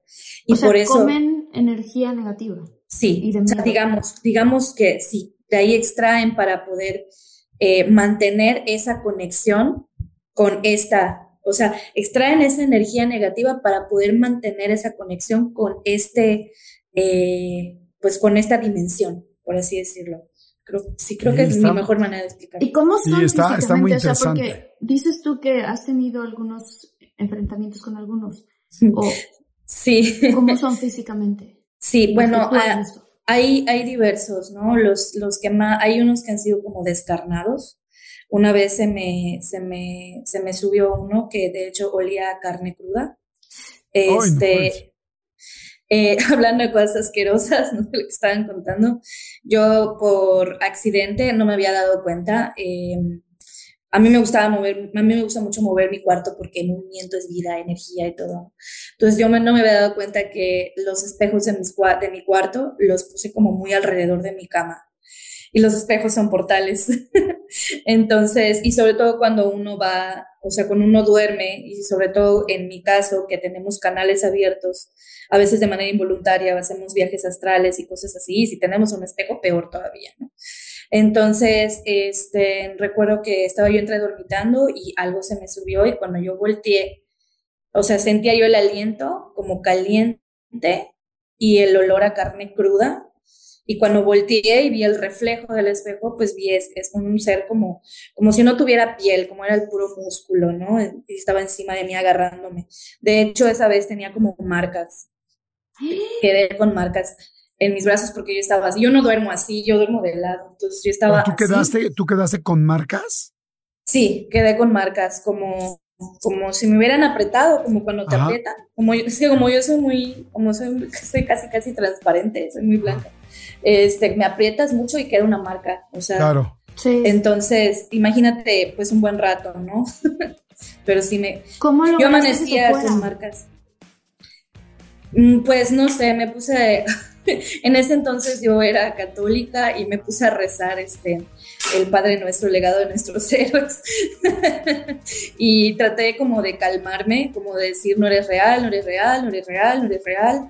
Estás en mi imaginación, no eres real, lo estoy soñando, estoy soñando, estoy soñando. Y como que caí en un sueño profundo, según yo, unos segundos y luego desperté así como, así, eh, muy Sí, oye, pero está el no eres real, no eres real, no eres real, pero ves las marcas en las, muñecas, ves tal y te das cuenta que pues sí fue real, que, que traspasó esa, esa línea.